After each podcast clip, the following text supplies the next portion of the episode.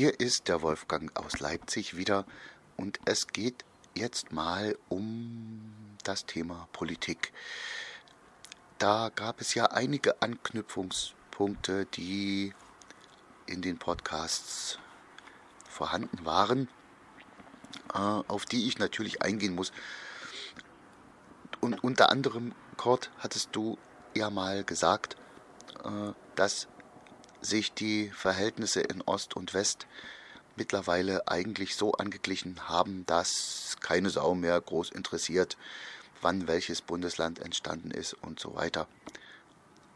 Äh, sehe ich nicht so. Also ja, natürlich hat sich vieles angeglichen, das stimmt, aber solange die Gehälter und die Renten noch so differieren, wird es Unterschiede geben, auch in der Unzufriedenheit der Leute. Und solange die Arbeitslosigkeit im Osten viel höher ist als im Westen, wird das eben auch noch so sein. Und die Unzufriedenheit war meines Erachtens nach ein Hauptgrund dieser Wahl, für die ich mich nicht schäme, weil ich war an dieser Wahl ähm, in dem Bereich nicht beteiligt. Ja, ich habe natürlich gewählt, aber nicht dazu beigetragen, dass jeder Vierte in Sachsen, und das ist schon sehr erschreckend für mich, äh, die AfD gewählt haben. Erschreckt hat mich nicht das Gesamtbundesergebnis, das habe ich leider ungefähr so vorausgesehen, aber die Beteiligung hier und in anderen Ostländern, das hat mich schon erschrocken. Gebe ich zu. Aber das ist eben auch ein auch mit ein Ausdruck nicht nur der nicht nur der Überzeugung der entsprechenden, sondern auch von Unzufriedenheit, von sich abgehängt fühlen. Ähm, das ist keine Entschuldigung. Es muss jeder, der wählt, auch die Parteiprogramme eigentlich lesen und kennen. Aber viele haben sich eben auch nur gedacht, ich protestiere hier, auch wenn das für mich nicht der Punkt ist, das so zu tun.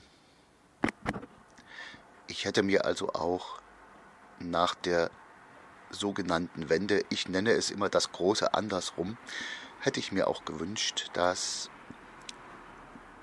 wir mehr Zeit gehabt hätten, uns gegenseitig kennenzulernen.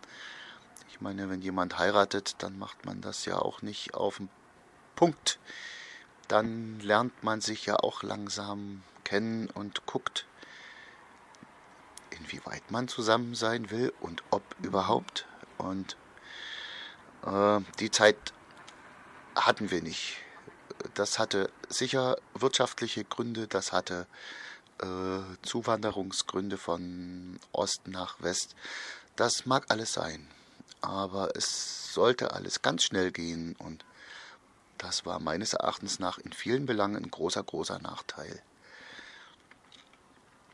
Äh, zumal es auch so war, dass als die beiden Gesellschaftssysteme noch äh, miteinander konkurriert haben, musste auch das kapitalistische System viel mehr soziale Zugeständnisse machen.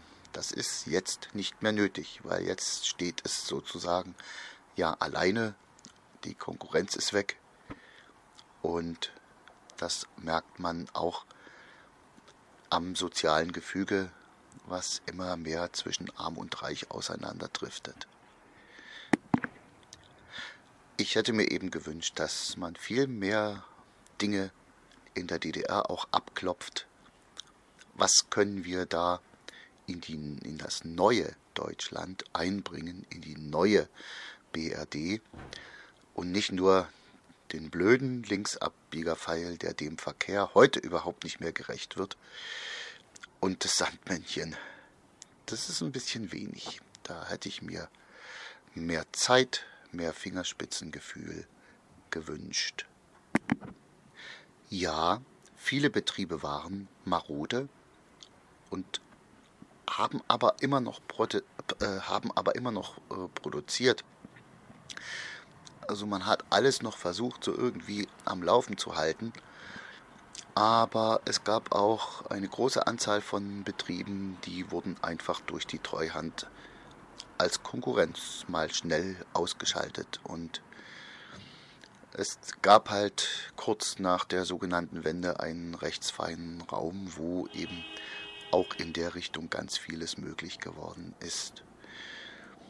Äh, da wurden Betriebe für ein ein Ei verkauft, auch um Konkurrenz sich vom Leibe zu halten.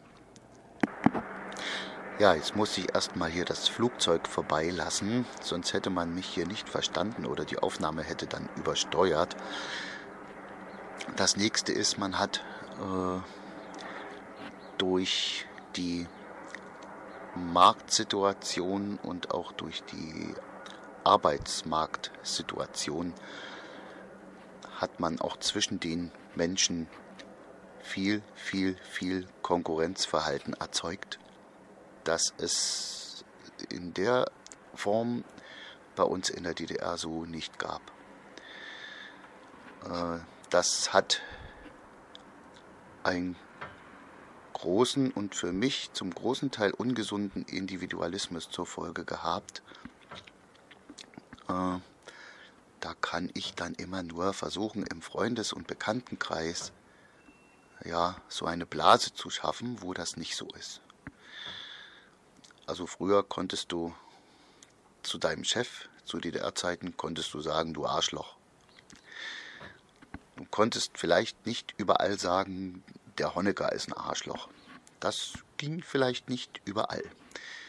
Äh, heute ist es umgekehrt. Heute kannst du sagen, die Merkel ist ein Arschloch. Aber du kannst nicht mehr zu deinem Chef sagen, du bist ein Arschloch. Das ist so ein marginaler Unterschied. Das ist aber auch ein bisschen so das, was verloren gegangen ist, dass äh, man hat früher ganz viel im Arbeitskollektiv, auch nach der Arbeit noch gemacht. Man hat äh, sich gegenseitig geholfen, man hat äh, ähm, ja, es gab ganz viele außer Arbeit Aktivitäten, dann auch mit den Leuten, mit denen du am Tag gearbeitet hast. Das will man heute gar nicht mehr, weil die Menschen sollen sich ja nicht zusammenschließen, die sollen ja einzeln nur für sich selber kämpfen. Das ist schon Methode, denke ich. Äh, und ja, wir hatten ja Staatsbürgerkundeunterricht. Das mag vielen Leuten früher sehr dogmatisch vorgekommen zu sein, was es zum Teil sicher auch gewesen ist, aber dadurch wussten wir natürlich, also wer da ein bisschen äh, auch zugehört hat, der wusste natürlich dann auch, was im Kapitalismus auf ihn zukommt. Äh, das wusste man durch, durch den Stabi-Unterricht. Was jetzt allerdings eingetreten ist, naja, in den ersten Jahren habe ich gedacht, okay, wir haben jetzt den Kapitalismus, aber so schlimm, ganz so schlimm äh, sozial, wie er mir dort vorgestellt wurde, ist er vielleicht nicht. Es hat sich aber durch die Hartz-IV-Reform und durch weiteres politisches, politisches Vorgehen mittlerweile eigentlich so äh, geändert, dass ich sage, ja, das ist ungefähr der Kapitalismus inzwischen wie er mir dort im Staatsbürgerkundeunterricht nahegebracht ist oder nahegebracht wurde. Und ich bin auch dafür überzeugt, dass das nicht das Nonplusultra sein kann. Äh, damit meine ich jetzt nicht, dass man jetzt jede Eckkneipe und jeden Gemüseladen äh, wieder enteignen sollte. Nein, das sollte man nicht. Da wurde auch gerade bei uns in der DDR in den 50ern, 60ern wurden da viele Fehler gemacht aber äh, und ich, ich sehe auch viele kleine und mittlere Firmen nicht als die Kapitalisten, die jetzt den großen Reibach machen wollen und äh, mich ausbeuten wollen. Und äh, Klammer auf, Blinzeln sowieso nicht. Blinzeln sehe ich überhaupt nicht als, als Firma in dem Sinne. Klammer zu. Aber es muss äh, möglich sein, die Gesellschaft anders zu organisieren, auch ökologisch. Und äh, wenn wir das nicht schaffen, das kann nicht so weitergehen. Dummerweise kann ich euch jetzt aber, und das macht mich traurig und sauer, ich kann euch aber auch jetzt mit, im Moment keinen kein Weg dazu nennen, wie wir heute anfangen, damit es morgen anders ist. Es gibt viele kleine Schritte. Darüber hat Niklas auch viel gesagt. Petitionen sind ein Schritt dazu, aber eben nur einer. Äh, aus Petitionen entstehende Kampagnen, das ist dann schon äh, wirksamer. Und natürlich ja auf die Straße gehen, ja, ist noch wirksamer. Da muss man natürlich dann, und da schließe ich mich voll mit ein, auch die Bequemlichkeit überwinden und anderes mehr, dass man es dann auch mal macht, wenn einen wirklich was stört. Okay, jetzt habe ich mich genug politisch ausgelassen. Wahrscheinlich für einige schon zu viel. Äh, danke dir auch, Bärbel, dass du äh, Paroli geboten hast mit, der, mit dem Begriff Zone. Äh, ich wollte, bis ich die Podcasts alle gehört habe, noch nicht, noch nicht hier so verbal tätig werden. Ich wollte das erstmal alles so ein bisschen sammeln und dann schauen. Das heißt, na gut, ihr habt mich ganz kurz schon mal gehört, wer das wollte äh, zum Hochzeitslied, aber das war ja nur die kurze Ansage, dass dass ich dem Kord jetzt alles Gute wünsche. Und das ist ja nun auch mittlerweile schon gelaufen. Damit wollte ich nun nicht warten, bis ich alle Podcasts gehört habe. Ja, so viel erstmal vielleicht von hier. Liebe Grüße vom Wolfgang aus Leipzig. Wie ich in der vorangegangenen U-Folge schon bemerkte, ähm, finde ich den Audiobeitrag hier von Wolfgang sehr schön gemacht. Deswegen wollte ich das ganz gerne als eigenständige Episode in den Irgendwasser bringen. Habe mir natürlich Notizen gemacht, als ich mir das eben schon angehört habe. Und wollte da nochmal ein bisschen eben drauf eingehen. Also prinzipiell finde ich das erstmal hervorragend zusammengetragen, wie Wolfgang das gemacht hat. Der muss sich wirklich irgendwie Gedanken gemacht haben und hat die sich zusammengesucht und hat dann eben seinen Audiobeitrag gemacht. Ich finde das sehr schön auf den Punkt gebracht alles. Also äh, schade, dass ich das nicht so hinkriegen kann. Ähm, ja, du hast erstmal angesprochen die Ungleichheit in Ost und West und da gebe ich dir natürlich recht. Das geht mit den Gehältern, mit Renten, mit Mindestlöhnen und so weiter. Ähm, der Mindestlohn und so weiter wird dann angehoben. Ich krieg, bekomme das dann mit und dann wird wieder Differenz gemacht zwischen Ost und West. Ich begreife nicht, warum die Politik das so macht. Das kann ja sein, dass die Lebenshaltungskosten im Osten vielleicht geringer sind, dass es damit, damit argumentieren sie es, glaube ich. Aber ähm, ja, dann sind sie eben geringer. Dann würde ich aber trotzdem keinen Unterschied darin machen und würde zusehen, äh, dass diese Sachen angeglichen werden. Einfach, dass es keinen Unterschied mehr gibt. Denn solange man das hat, hat man auch immer dieses politische Problem dahinter sitzen, dass sich ähm, Menschen im Osten dann eben, äh, ja, als wenn sie zweite Klasse wären, äh, fühlen. Und das ist sind selbstgemachte Probleme der Politik. Die müssten eigentlich nicht sein, indem man einfach sagt, nein, das ist jetzt ein und dasselbe Land und so wie es zwischen Norden und Süden keinen Unterschied macht, vom Mindestlohn her und so weiter, von Renten, äh, dürfen wir es eben auch nicht vom Westen nach Osten machen.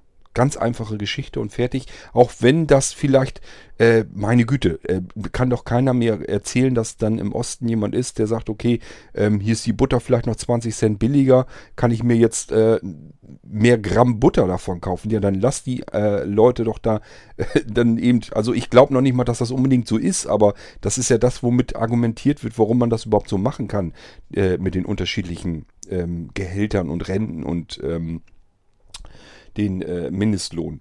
Gut, im Süden sind auch Gehälter normalerweise ähm, höher, weil sollte jedenfalls so sein, weil eben die Lebenshaltungskosten äh, in Bayern und so weiter ziemlich hoch sind, verglichen jetzt hier mit dem Norden. Auch wenn man an Mieten und so weiter denkt, das ist ja eine ganz andere Geschichte, ob ich jetzt in München mir eine Mietwohnung äh, suchen muss oder ob ich äh, sie mir in Hannover oder in Berlin suchen muss. Das ist ja äh, ein gewaltiger Unterschied. Also es gibt schon sicherlich Unterschiede, aber ich denke mal, dass alles, was vom Staat kommt, ähm, dass man da absolut keinen Unterschied machen darf, denn das zieht genau diese äh, Probleme heran, die wir jetzt eigentlich haben. Ähm, Ja, mit der AfD sagst du, äh, die ja nun leider wirklich in Sachsen übermaßen viel gewählt wurde. Ähm, ja, wie soll ich das sagen? Also den Frust, den kann ich natürlich nachvollziehen. Du erwähntest zum Beispiel höhere Arbeitslosigkeit und so weiter, obwohl ich noch nicht mal glaube, dass das nur die Arbeitslosen sind, die die AfD wählen. Ähm, das glaube ich eher nicht. ähm, nichtsdestotrotz, äh, wenn man sich das genau mal anschaut, die AfD macht keine Politik. Das Einzige, was sie machen, ist eigentlich Krawallbürsten. Die sind immer nur auf Krawall gebürstet und das ist das Einzige, was sie wirklich bisher hinbekommen haben. Die können wirklich nur für die Aufmerksamkeit auf sich ziehen und Krawall entstehen lassen. Überall dort, wo sie Politik machen sollen, beteiligen sie sich ja gar nicht daran. Die, da, da, kommt ja gar nichts raus. Sobald man sie fragt, ja, wie ist denn euer Konzept für eine Gesellschaft, für eine bessere? Äh, das Einzige, was sie können, ist eben ja Ausländer raus. Und mehr steckt da wirklich nicht dahinter. Und mit solch einer, ich darf es eigentlich gar nicht Partei nennen. Für mich ist das gar keine Partei. Das ist für mich ein reiner Krawallmacher, der äh, ja, herausgefunden hat, die Leute sind stinkig, also stellen wir uns mal hin und sagen, gibt uns doch die Stimmen, wir machen hier jetzt ordentlich Krawall und äh, dann kriegen die mal richtig eins auf den Deckel. So, das ist das einzige Konzept, was hinter der ganzen Geschichte hintersteht. Die können kein bisschen, können keinen einzigen Funken Politik wirklich machen und tun so, als wären sie eine politische Partei. Ähm, also ich bin noch gespannt, was da noch zustande kommt, wenn die äh, im Bundestag jetzt sitzen. Ähm, tja. Ähm, dass viele, die aus Protest gewählt haben und gesagt haben, die setze ich jetzt in den Bundestag, dann können die da mal ein bisschen äh, aufmischen und dann müssen die anderen mal, dann sehen die mal, ich bin hier unzufrieden und da muss irgendwas passieren. Ähm, das kann ja, auf der einen Seite kann das ja angehen, ein bisschen. Da wird es wahrscheinlich vielleicht wirklich einen Effekt geben. Ob der Effekt schöner ist, glaube ich nicht, denn äh, der Effekt wird wahrscheinlich sein, dass andere Parteien sagen, die AfD hat uns jetzt Stimmen geraubt, wir müssen mehr in diese Richtung driften, wir müssen auch Richtung rechts gehen, damit äh, wir eben mehr gewählt werden, damit die Leute mitgenommen werden da draußen.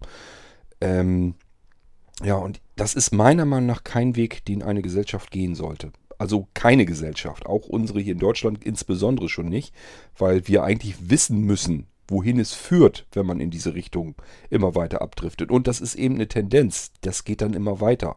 Das ist das, was ich befürchte. Niemand macht dann mehr einen Stopp. Die ähm, Töne werden lauter und äh, die Sachen, die man sagen darf, die werden härter. Da wird immer weniger, dass da ein Aufschrei passiert, dass man sagt, oh, sowas darf man aber eigentlich nicht sagen. Äh, das wird immer weniger werden. Natürlich darf man das dann sagen und es wird auch immer mehr gesagt und es wird immer schlimmer gemacht. Ähm, und es driftet immer mehr in die rechte Richtung ab. Und das ist kein Weg, den ich eigentlich gehen möchte und den ich mir auch in dieser Gesellschaft überhaupt nicht vorstellen mag. Ich würde dann nämlich auch sagen, äh, mit Politik spielt man nicht.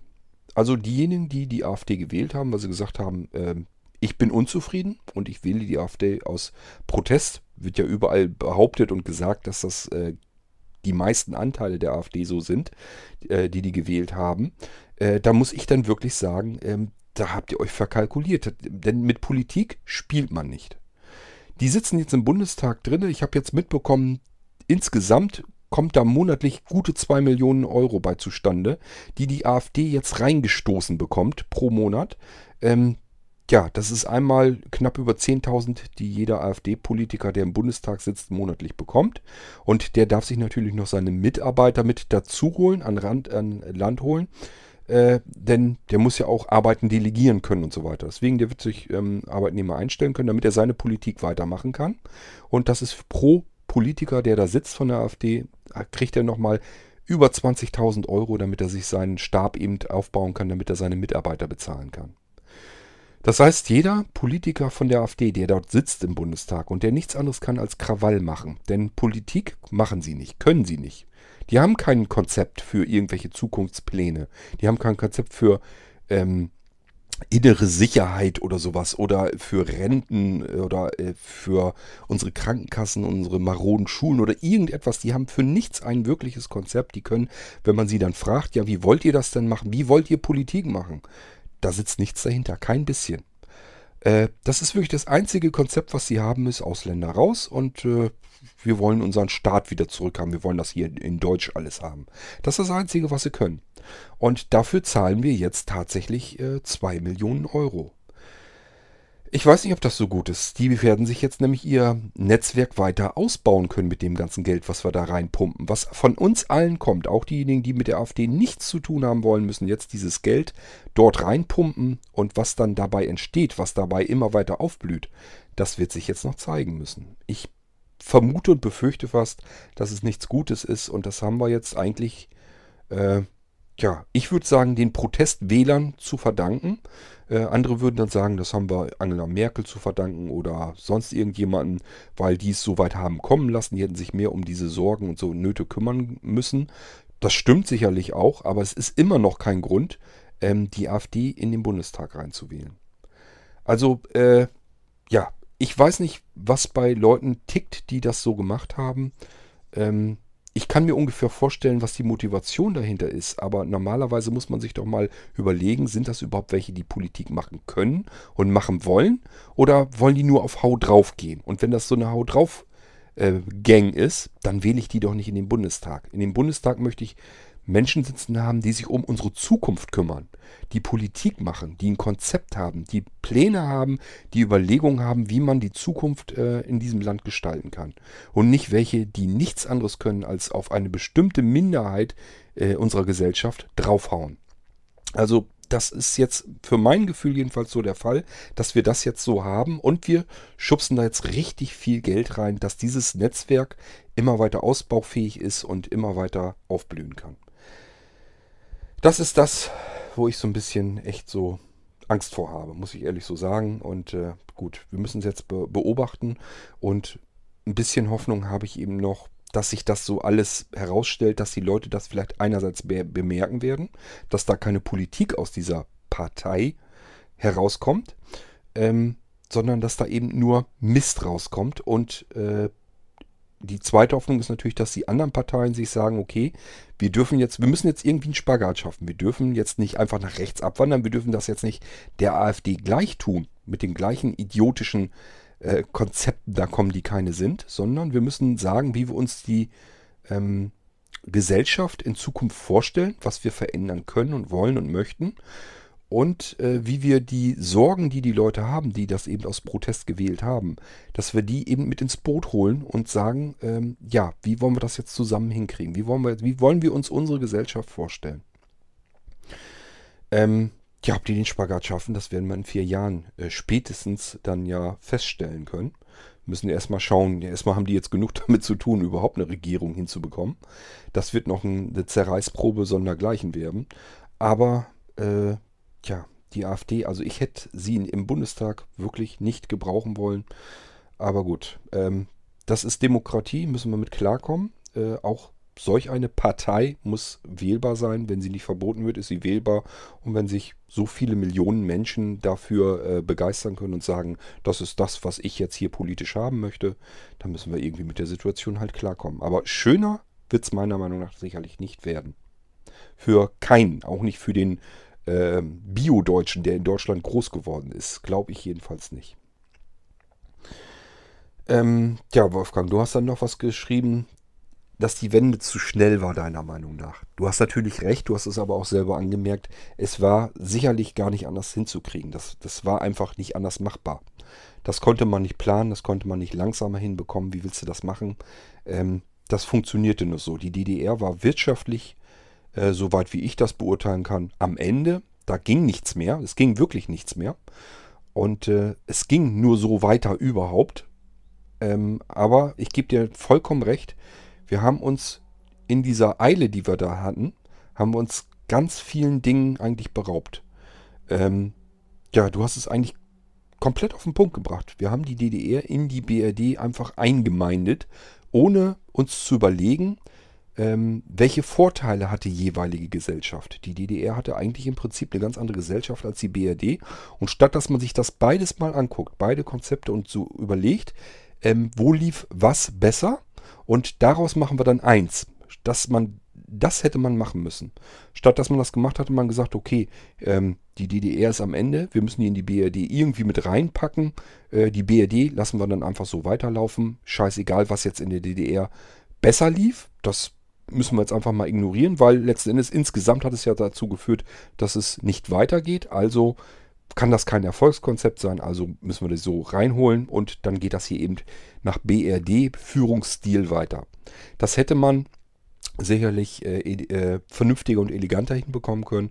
Und es gibt in der, gab eben in der DDR gab es genug Dinge, die meiner Meinung nach, also auch meiner Meinung nach, besser liefen, besser funktionierten als in der BRD und die hätten wir uns eigentlich zu eigen machen sollen. Da hätte man wirklich überlegen sollen, kriegen wir das irgendwie hin, dass wir das in äh, die neue Gesellschaft, in das insgesamt, das allgemeine Deutschland, dass wir das irgendwie mit überführt bekommen, damit wir die Vorteile, die die DDR äh, hatte, damit wir die hiermit äh, nutzen können. Und das ist das, was eben komplett über den Haufen gegangen ist. Und das ist natürlich wirklich äh, extrem schade. Ähm, ja, müssen wir mal schauen, wie es weitergeht. Also du hast ja auch das Gefühl, dass es nicht unbedingt zum Besseren aus sozialer Sicht hingeht. Äh, das Gefühl habe ich auch. Und auch da äh, trägt die AfD maßgeblich dazu bei. Es wird gesellschaftlich, sozial, wird es mit Sicherheit nicht dadurch besser, dass wir die jetzt im Bundestag mit haben, dass die mit ähm, Politik versuchen zu machen, die sie offensichtlich gar nicht können. Dann meinst du, äh, was, dass man sich früher gegenseitig in der DDR mehr geholfen hat, auch nach der Arbeit mehr gemeinsam gemacht hat und so weiter und so fort. Ich habe es schon mal in einem meiner Podcasts erwähnt. Das ist meiner Meinung nach, hat das mit Ost-West fast nichts zu tun, wenn überhaupt dann nur ganz wenig. Denn das ist die Zeit, an die ich mich auch erinnern kann. Das war hier in der BRD ganz genauso. Auch hier äh, weiß ich noch in meiner Kindheit, ähm, die Erwachsenen, die waren immer abends zusammen. Die haben sich immer gegenseitig geholfen. Wenn bei uns im Haus irgendwas zu machen war, was, wofür man mehrere Mann brauchte, dann kannst du aber davon ausgehen, da waren immer aus dem Freundeskreis und so weiter oder Arbeitskollegen waren immer bei uns zu Hause und haben dann mit angepackt, genauso wie mein Vati losgezogen ist, hat bei anderen geholfen und so weiter. Und auch dieses Gemeinsame, dass man sich abends geradezu zu Wochenende, ich glaube, also Wochenenden, dass wir da alleine als Familie gesessen haben, das kam auch sicherlich vor, aber es kam ganz, ganz oft vor, dass eben Freunde bei uns gesessen haben, dass wir zusammen im Sommer gegrillt haben. Da waren andere Kinder, da haben wir mit, habe ich natürlich mitgespielt und so weiter. Oder auch wenn irgendwelche Anlässe waren, irgendwelche Geburtstage oder sonst irgendetwas. Äh, das waren immer große Feiern. Da waren viele, viele Leute. Da war unsere Bude war wirklich immer voll. Also es war wirklich so, ähm, die mussten das schon teilweise ziemlich gut hinmeistern. Wir hatten nun nicht so ein großes Haus, also mein Elternhaus. Äh, das war also wirklich so, in der Küche saßen Leute und im Wohnzimmer saßen Leute. In der Küche gab es eben dann zu essen und zu trinken. Meine Mutti hat das dann alles bewirtet und äh, die mussten sich abwechseln. Also das heißt, wenn die in der Küche fertig waren, die erste Mannschaft, hoch, raus, und tauschen mit den Plätzen diejenigen, die im Wohnzimmer saßen, weil die hätte man in einen Raum gar nicht alle hinbekommen können. Und das war auch ein einziger Taubenschlag. Das ging morgens los, dann kamen die ersten und dann gingen irgendwann welche wieder nach Hause und dann waren die nächsten schon wieder da und so weiter und so fort. Also dieses mit dem gemeinsam etwas machen und äh, gegenseitig helfen und so weiter, das kenne ich alles ganz genauso. Das hat einfach nur mit der Zeit zu tun. Das kam wirklich, also mir ist es so aufgefallen, als meine Kindheit so langsam vorbeiging. Jugendzeit und so weiter. Als ich so 17, 18 war, das heißt 87, 88, 89, da ging das so langsam los, dass die Leute sich ähm, separiert haben, dass die, dass man nicht mehr dieses gemeinsam hatte, dass man, ich habe keine Ahnung, ob man nicht mehr nicht einfach nicht mehr Lust hatte, äh, jedes zweite Wochenende gemeinsam irgendwas zu unternehmen. Ich weiß es nicht. Auf der anderen Seite sage ich mir dann wieder, Vielleicht hat es sogar was nicht mal unbedingt mit der Zeit, sondern mit dem Alter zu tun. Denn ich sehe jetzt immer noch, dass junge Leute sich ab und zu zusammenschließen äh, und zusammen was machen. Das ist zumindest auf dem Lande so. Ähm, klar, die hängen natürlich jetzt auch viel vor Playstation und Scheiß alle. Aber es gibt's, das gibt es immer noch, dass die Leute eben sich treffen und gemeinsam irgendwo hinfahren, Schützenfest mitnehmen oder sonst irgendetwas. Ähm, und ich kenne das von mir her auch so. Ich hatte die Zeit 17, 18, 19, 20 und so weiter, also wo ich jünger war, äh, wir haben jedes Wochenende gemeinsam was unternommen und wir haben uns auch ständig äh, untereinander geholfen. Ähm, ich weiß also auch im Freundeskreis, wenn da irgendwie was war, das ging dann natürlich so los, dass die Flügge geworden sind, die Leute alle. Äh, mit 17, 18, 19 kann man sich ja ungefähr vorstellen, dann haben die sich eine Wohnung gesucht und dann ging es dabei, musste man umziehen, musste man einen Teppich verlegen, musste man tapezieren. Ja, du glaubst ja nicht, dass wir da uns haben Firmen kommen lassen oder dass da jeder alleine beigegangen ist. Natürlich war da der Freundeskreis dabei und hat geholfen, ganz klar. Beim Umziehen, beim Einziehen, beim Ausziehen, beim äh, Teppichlegen, beim Tapeten an der Wand klatschen und sowas alles, Malern. Das haben wir alles mit dem Freundeskreis gemacht. Also diese Gemeinsamkeit und dieses gegenseitig helfen, das kenne ich auch alles. Das ist später ist das weniger geworden. Und wenn ich so überlege, warum ist es denn so geworden, dann muss ich von mir her so sagen, weil die Leute einfach keine Zeit mehr haben. Die haben so viele verschiedene Interessen, so viele Sachen, um die sie sich kümmern will, wollen. Und die Arbeit nimmt einen auch so mehr ein. Die ist meiner Meinung nach härter und stressvoller geworden. Sie härter ist, körperlich anstrengender, will ich gar nicht mal unbedingt behaupten. Aber sie ist zumindest stressvoller geworden. Und wenn die Leute abends jetzt nach Hause kommen, dann sind die einfach matt, dann sind die kaputt und dann haben die keinen Bock mehr irgendwo noch, dann können die gar nicht mehr irgendwohin noch äh, großartig was helfen oder so weiter untereinander. Und äh, dieses Gemeinsame, ja, da muss man sich auch aufraffen, muss irgendwo hin. Da hat einfach, haben viele einfach nach der Arbeit keine Motivation mehr. Die liegen auf dem Sofa und strecken alle Viere von sich und sind froh, dass sie Feierabend haben. Und wenn dann mal was anliegt, dass man sich noch irgendwie gemeinsam treffen muss, weil irgendwo eine Feier ist oder sowas, weil irgendeiner Geburtstag feiert, das ist oft genug, da muss man sich wirklich aufraffen, muss sich wirklich, oh, ich habe gar keine Lust. Dann rafft man sich auf, fährt hin und stellt dann fest, war eigentlich doch ein sehr schöner Abend. Also es geht mir jedenfalls ganz oft so, dass wenn irgendwo, wenn wir irgendwo hin müssen oder so weiter, dass ich erstmal überhaupt keine Lust habe, dorthin zu fahren. Habe ich einfach keinen Bock zu. Bin kaputt, bin müde vielleicht oder habe auch einfach gar keine Lust. So, dann sagt man sich aber, okay, musst du ja hin, ist eingeladen, hast zugesagt, fährst du hin. Und hinterher kommt man wieder und sagt sich, Mensch, war doch noch ein schöner Abend. Das ist ganz oft der Fall und äh, ja. Also ich würde nicht sagen, dass das irgendwie mit Ost und West zu tun hat. Es muss andere Gründe haben, ähm, wo ich dir recht bei geben würde, was beim Osten, im Osten vielleicht mehr lief. Ähm, dass die Menschen mehr auf sich angewiesen waren, dass sie weniger ähm, sich auf den Staat irgendwie großartig verlassen konnten, dass sie sich mehr gegenseitig unterstützen mussten, weil viele Dinge einfach gar nicht vorhanden waren. Ich denke da zum Beispiel äh, an die Autos und so weiter. Ähm, gut, auf der anderen Seite, das war hier aber auch so. Kann ich mich auch wieder daran erinnern. Ich hätte jetzt fast gesagt, ja, ein Trabant, wann hat man den gekriegt? Nach zehn Jahren oder wann? Die Dinger mussten halt ewig lang halten, sonst hatte man kein Auto und dementsprechend musste man dran rumbasteln. Und da musste man eben gucken, wie kriegt, bekommt man die Teile ran. Man kennt jemand, der kennt jemand, der kennt jemand. Der kann vielleicht das Teil, das man gerade braucht, besorgen. Und dann hilft man sich gegenseitig, weil der eine kann dies, der andere kann das. Und so hilft man sich gegenseitig. Auf der anderen Seite, auch da, wenn ich wieder nachdenke, ja, war bei uns ganz genauso. Bei uns war ständig, waren irgendwelche Autos äh, bei uns auf dem Hof, wo die dran rumgefummelt haben. Man Fadi und ähm, andere dann auch mit dran, weil irgendeiner konnte dann irgendetwas da dran basteln und das haben die alles selber gemacht. Dass man das Auto in die Werkstatt brachte, das war eigentlich nur um TÜV zu bekommen. Äh, die Reparaturen, die man machen konnte, die haben alle selber gemacht damals. Und da hat man sich auch gegenseitig beigeholfen. Und man hat auch gefragt, Mensch, hast du eventuell noch, ich brauche noch zwei Reifen, hast du vielleicht noch welche zufällig passend liegen zu meiner Karre? Das hat man hier ganz genauso alles gemacht. Also es hat nicht viel mit Ost und West zu tun, bin ich mir ziemlich sicher, weil ich diese ganzen Zeiten, alles, was ihr an Romantik in der DDR euch zusammensucht, wo ihr sagt, das war früher in der DDR alles besser, kann ich sagen, ja, kenne ich auch so. War bei uns in der BRD ganz genauso. Und äh, war auch alles früher schöner, besser gemeinsamer. Man hat sich immer gegenseitig geholfen. Das war völlig selbstverständlich. Da musste man nicht fragen, großartig, Mensch, kannst du mir helfen?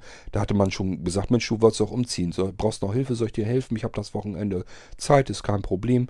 Äh, das ist vollkommen normal gewesen, egal was wir gemacht haben. Ich kann mich sogar erinnern, als Kind, wenn selbst da, äh, wenn ich was tun musste als Kind, bei uns zu Hause irgendwie was machen musste. Ich kann mich nur erinnern, was weiß ich zum Beispiel, äh, ja, wir wollten Spargel selber anbauen, da muss man so einen Schacht richtig ausbuddeln, äh, muss ja richtig so, so ein Hügelbeet oben drauf noch packen und so weiter. Das ist ein Haufen Arbeit. Und da haben meine Eltern gesagt, hier mein Freund, da arbeitest du schön mit, da fängst du mal schön an mit zu buddeln, kannst auch was tun. Fauler Sack. Ja, musste ich buddeln. Ja, äh, ich habe mich aber mit Freunden getroffen. Und was haben wir gemacht? Ganz einfach. Wir haben zusammengebuddelt, ganz klar. Das war gar nicht, gar keine Frage. Da haben ja meine Kumpels nicht gesagt, ach ja, nö, dann fahren wir eben alleine irgendwo hin oder so und dann buddel du mal deinen Schachter. Dann war ganz klar, ja, Kurt muss buddeln, helfen wir ihm bei, machen wir zusammen. Dann sind wir schneller fertig, können was anderes machen. Oder äh, wenn ich, wenn wir Brennholz gemacht haben oder so weiter und ich musste das ähm, aufschichten und so weiter, das musste ich als Kind daneben auch tun. Was heißt Kind? Da war ich wahrscheinlich auch 12, 13 oder so. Ähm, ja, Kumpel auch gesagt, ja, helfe ich dir eben. Bist du, sind wir schneller fertig, können wir zusammen dann noch wegfahren vielleicht. Und das haben wir alles eben auch. Das war also auch damals völlig normal. Das haben wir auch gemeinsam dann gemacht. Und äh, ja, ich bin eben nicht im Osten groß geworden. Von daher, ich kenne das alles ganz genauso. Und deswegen äh, würde ich jetzt nicht sagen, dass das irgendwie mit Ost und West zu tun hat.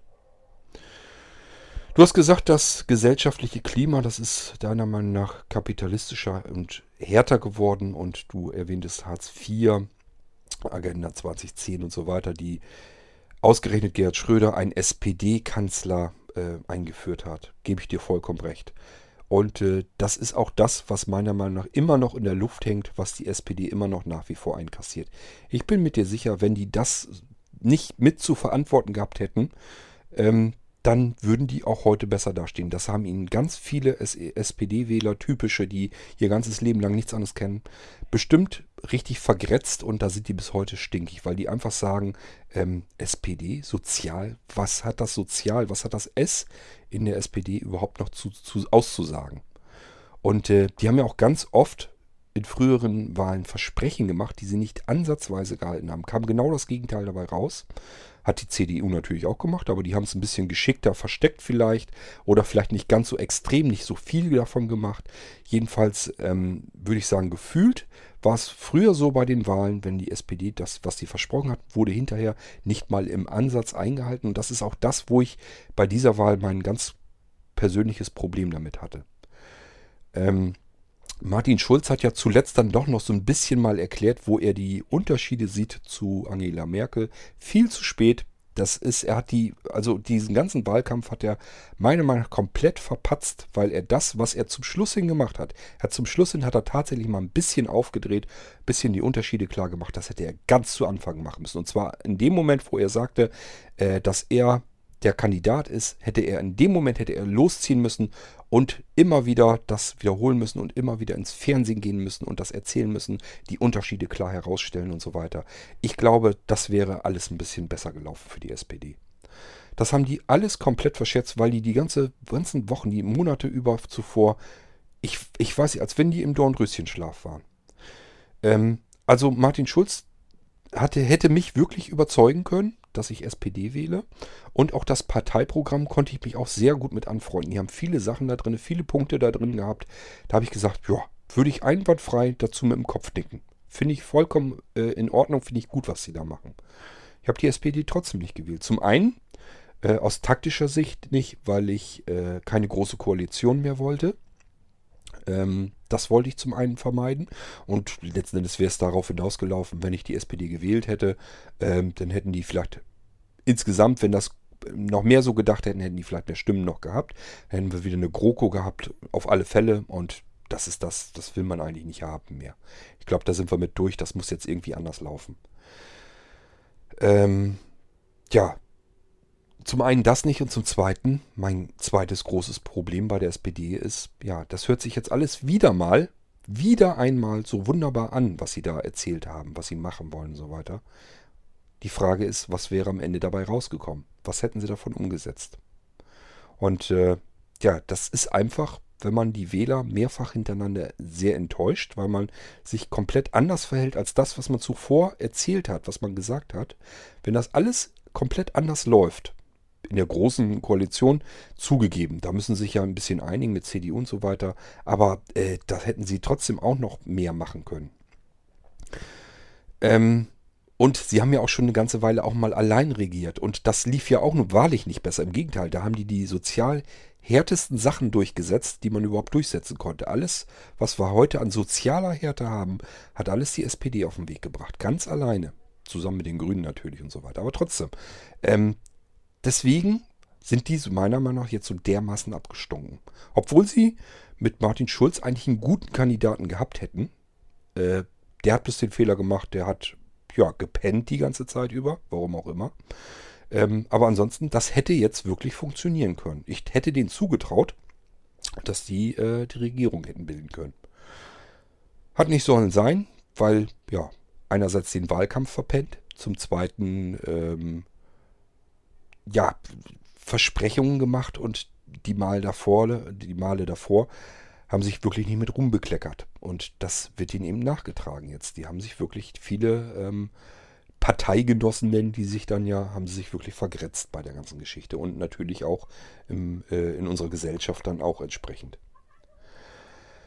Ja, dann sprichst du noch an, du wüsstest auch nicht so richtig, wie du dir eine andere Gesellschaft vorstellen könntest. Hm.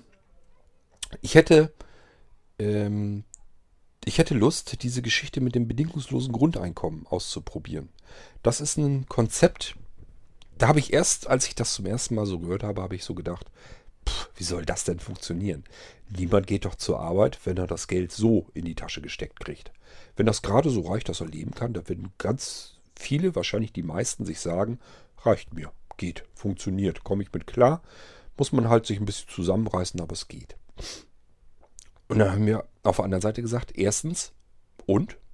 Warum nicht? Äh, es wird immer noch genug Leute geben, die arbeiten können. Dann müssen wir zusehen, dass wir nicht mehr äh, das Geld für den Staat reinholen, nur über Arbeit, sondern wirklich auch über Kapitalertrag. Also wenn wirklich was vererbt wird und so weiter, dann müssen wir uns ein komplett anderes Konzept überlegen. Vielleicht, ja, ist vielleicht ein bisschen hart gedacht, aber zumindest so in die Richtung denken, ja, wenn jemand stirbt, muss dann überhaupt das so sein, dass das an die nächste Generation komplett alles vererbt wird? Muss das eigentlich so sein? Oder kann man nicht sagen, okay, der hat sein Leben jetzt gehabt und äh, die nachfolgende Generation kriegt jetzt auch irgendwie einen Anteil davon ab, dass sie weitermachen kann. Äh, vor allen Dingen, wenn natürlich äh, Firmen und so weiter damit aufgebaut wurden, dann ist das eine ganz andere Geschichte. Aber wenn das jetzt privates Eigentum ist, muss das wirklich komplett irgendwie vererbt werden. Nun haben wir sowieso schon natürlich Erbschaftssteuer, äh, Erbschaftssteuern und so weiter, sind ja schon ziemlich hoch. Aber trotzdem, vielleicht muss man da wirklich noch mehr dran gehen. Das mag der ein oder andere sicherlich ungerecht finden, wenn er sagt, jetzt sind meine Eltern tot und das ist eigentlich unser Familieneigentum und ich bekomme da nur wenig davon ab. Das kann ja auch nicht fair sein. Ähm, oh, hier spielt einer mit seiner neuen tollen Sirene herum. Deswegen, das bringt mich hier voll aus dem Konzept raus, ey. Ähm, aber äh, ich sag ja, das ist so ein, sind zumindest Gedanken. Ich finde, die sollte man sich mal machen. Wie man das elegant hinbekommen kann. Und dann dieses bedingungslose Grundeinkommen finde ich vom Gedankengang, von der Idee her gar nicht mal so verkehrt. Wir haben sowieso nicht mehr Arbeit für alle in diesem Land. Das wird schlimmer werden. Wir werden äh, wahrscheinlich mehr Arbeitslose haben. Dass wir jetzt weniger haben, liegt einfach daran, weil wir keine vernünftigen Arbeitsplätze mehr haben. Wir haben ja nur noch diese, ja, hier ein paar Stunden, da ein paar Stunden. Und die Leute müssen sich das zusammenkratzen. Und dadurch ist jeder irgendwie so ein bisschen beschäftigt. Und dadurch haben wir relativ niedrige Arbeitslosenzahlen. Der Rest kommt äh, durch die üblichen Statistikfälschungen damit rein. Wir stecken einfach Leute genug in den Maßnahmen und so weiter rein. Irgendwas müssen wir mit denen sowieso machen, stecken wir die da rein und dann haben wir die aus den Arbeitslosenstatistiken raus. Damit fummeln die ja schon seit Jahrzehnten rum, um die äh, Arbeitslosenzahlen, die Statistiken ein bisschen zu schöner darstellen zu können. Aber äh, letztendlich, ich glaube, das Volk ist auch nicht ganz dämlich und äh, weiß auch, wie es funktioniert mittlerweile. Ähm, aber es ist halt so, wir haben nicht mehr Arbeit genug für alle und das wird schlimmer werden, der Zustand. Also, was ist denn so schlimm daran, wenn wir sagen, wir müssen zusehen, dass das Geld in den Staat trotzdem reinkommt, müssen wir uns andere Wege überlegen. Dann kann man sich wirklich überlegen, okay, es lassen viele lassen das Geld für sich arbeiten, dann müssen wir da eben dran und müssen da sagen, okay, dann muss da eben mehr Geld in den Staat reinfließen und nicht mehr äh, nur durch Arbeit.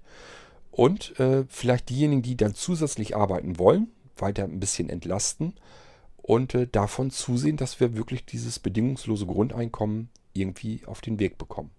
Denn als Gesellschaft könnte ich mir vorstellen, ist das eine schönere Sache. Ähm, ja, das wäre so ein Konzept, wo ich dann sagen würde, in die Richtung zumindest könnte es gehen. Also ich habe mich immer mehr mit diesem Gedanken, mit dem bedingungslosen Grundeinkommen, habe ich mich immer mehr anfreunden können.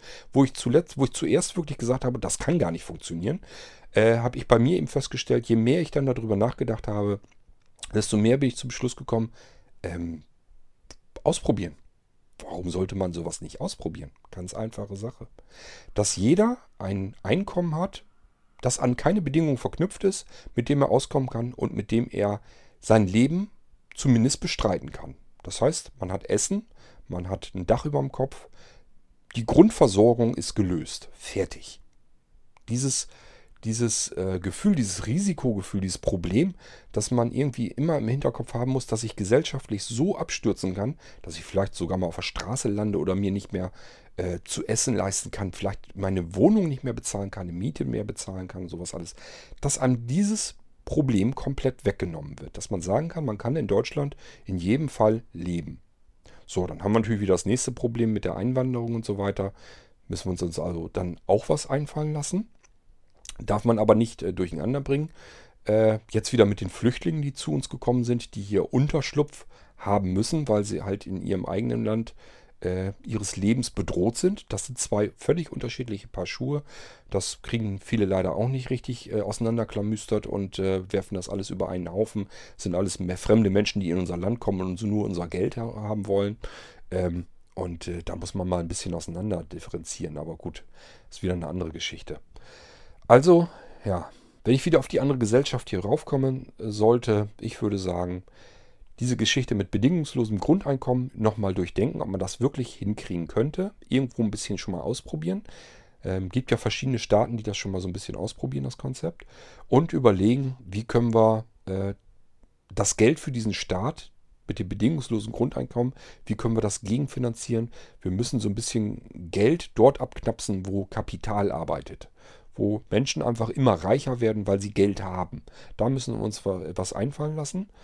Ist natürlich auch wieder ein Problem, ganz klar, denn das sind immer diejenigen, das sind die Stärksten in der Gesellschaft, die dann auch am ehesten sagen können, ja, wenn ihr mir hier was von meinem Geld ähm, abziehen wollt, dann hat es keinen Zweck, dann ist Deutschland nicht mehr das Land, in dem ich hier leben möchte, dann gehe ich in ein anderes Land und lebe dort. Ich habe ja alle Möglichkeiten. Ich kann mir das gut leisten, mal eben ein Haus in einem anderen Land zu bauen, dort, wo es mir dann finanziell eben besser geht, wo man mir weniger von meinem Geld ab knöpfen möchte, dann mache ich mich da eben breit und verlasse hier Deutschland. Ähm, das Problem haben wir äh, natürlich auch. Das heißt, das ist alles nicht einfach, aber wir müssen uns irgendein anderes Konzept einfallen lassen. Das sehe ich genauso wie du, denn die Richtung, äh, in die das Ganze hier immer weiter geht, das ist meiner Meinung nach keine Richtung, die wir allgemein als Gesellschaft eigentlich haben möchten. Vermute ich jedenfalls. Und ich habe auch noch so ein bisschen Hoffnung, es gibt auch noch genug Leute, denen es wirklich gut geht und besser geht, die sich sagen, ja, das ist tatsächlich auch für mich äh, keine Gesellschaft, in der ich leben möchte. Die immer sozialer, immer härter wird, die äh, Leute vor Schütt gehen lässt in diesem Land. Ähm, ich kann mir einfach nicht vorstellen, dass es zu viele Menschen gibt, denen das scheißegal ist, beispielsweise Kinderarmut oder äh, wenn Rentner nicht mehr wissen, wovon sie ihr Butterbrot bezahlen sollen, im wahrsten Sinne des Wortes, dass sie wirklich ähm, Monatsende hin überhaupt nicht wissen, wie sie sich Lebensmittel einkaufen müssen und zu den Tafeln gehen müssen. Dass wir Tafeln haben, ist einerseits schön, auf der anderen Seite ist es peinlich für ein Land, für Deutschland, dass wir sowas hier haben. Das kann, das ist nicht, das ist, kann nicht das Konzept sein, um Menschen zu helfen, die sich Lebensmittel nicht äh, leisten können. Das, das ist kein Konzept, wie wir es durch, weiter durchführen können. Also äh, diese Gesellschaft, ich denke mal schon, wir brauchen ein anderes Konzept. Da bin ich mit dir komplett konform, das sehe ich ganz genauso. Und zwar ein Konzept für eine Gesellschaft, in der man sich wohlfühlen kann, in der man möglichst weniger Sorgen hat. Sorgen haben wir sowieso schon genug. Denk mal nur an die ganzen Geschichten um uns herum. Äh, wir haben wieder Menschen an der Macht, und zwar an höheren Mächten, äh, die sich gegenseitig bekriegen und bekämpfen wollen. Die sagen wollen, das, was du mir hier an den Kopf wirfst, das sehe ich jetzt als Kriegserklärung. Das muss man sich mal reinfahren. Das sind Leute, die sitzen am Drücker von, Atom, von Atom- und Wasserstoffbomben. Äh, also vollkommener Irrsinn, was im Moment hier abläuft. Sorgen und Probleme haben wir doch nun wirklich genug. Und in unserer eigenen Gesellschaft, hier in unserem Land, da könnten wir eigentlich ein Gegenkonzept steuern. Aber das kann nicht heißen, dass wir auf eine bestimmte Minderheit wieder draufkloppen. Ich habe in einem der Podcasts, ich glaube in dem äh, Wahldings habe ich es, glaube ich, schon mal erzählt, in unserem Grundgesetz. Äh, und da steht ja eigentlich viel Vernünftiges drin. Und da steht halt auch mit zu Anfang drin, dass die Würde des Menschen äh, unantastbar ist. Da steht bewusst Mensch, nicht die Würde des Deutschen. Ähm, das kann also nicht das Konzept sein, mit dem es uns besser gehen wird, wenn wir jetzt auf alles draufprügeln, was irgendwie eine andere Hautfarbe, eine andere Religion oder so weiter hat. Das kann es nicht sein. Beim besten Willen nicht. Also, ähm, das ist nicht die Gesellschaft, die besser wäre. Bin ich ganz fest von überzeugt, sondern damit wird es schlechter.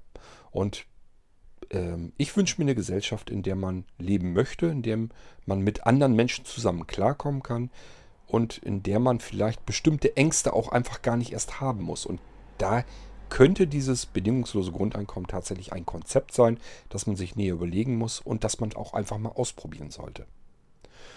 Gut, so, mehr Notizen habe ich mir zu, deiner, zu deinem Audiobeitrag auch nicht gemacht.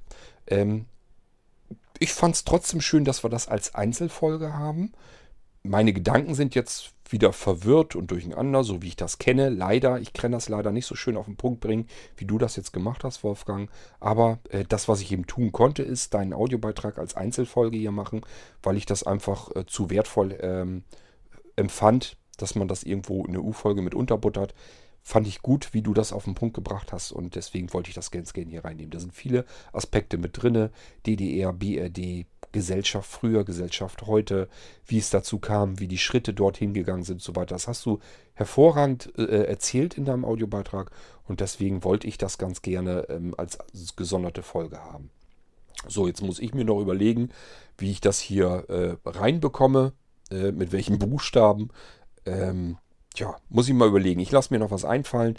Ansonsten äh, danke ich dir für diesen Audiobeitrag. Von der Sorte wünsche ich mir ehrlich gesagt noch mehr. Du hast ja noch mehr angekündigt. Ich freue mich schon drauf. Bin gespannt, was da noch von dir kommt. Wenn das solche Sachen sind, wo du wirklich ein Thema herausgreifst und alles Mögliche dazu erzählst und so schön zusammenfasst, äh, ja, kannst du mir gerne als U-Beitrag schicken. Werde ich dann aber wahrscheinlich wieder als gesonderte Folge reinholen, weil äh, das finde ich schon wieder so gut aufbereitet. Das möchte ich gar nicht in einem Mix drin haben. Da kann man prima einzelne Folgen draus machen. Ab und zu, wenn mir das ähm, äh, sinnvoll erscheint, mache ich das ja äh, ganz gerne mal hier. So, damit lasst uns diese Folge dann auch abschließen. Die jage ich dann mit hoch und äh, schönen Dank an Wolfgang für den Audiobeitrag. Ähm, und schönen Dank an alle anderen auch, die Audiobeiträge schicken. Ich kann euch nur raten, macht mal wieder ein bisschen mehr. Äh, die U-Folgen kommen jetzt äh, kleckerlicher, äh, weil ja, kommen halt nicht mehr genug Beiträge von euch.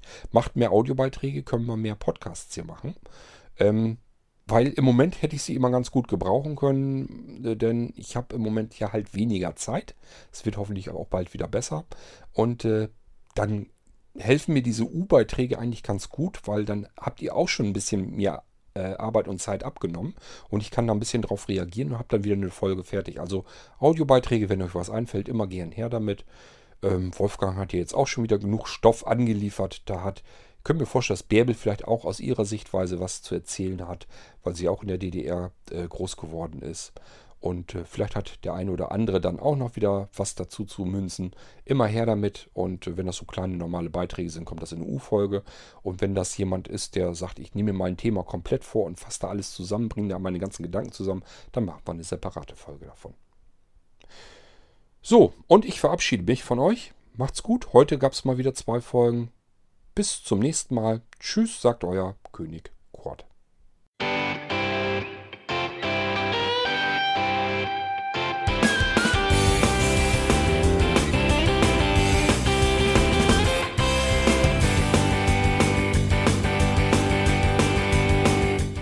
Das war Irgendwasser von Blinzeln.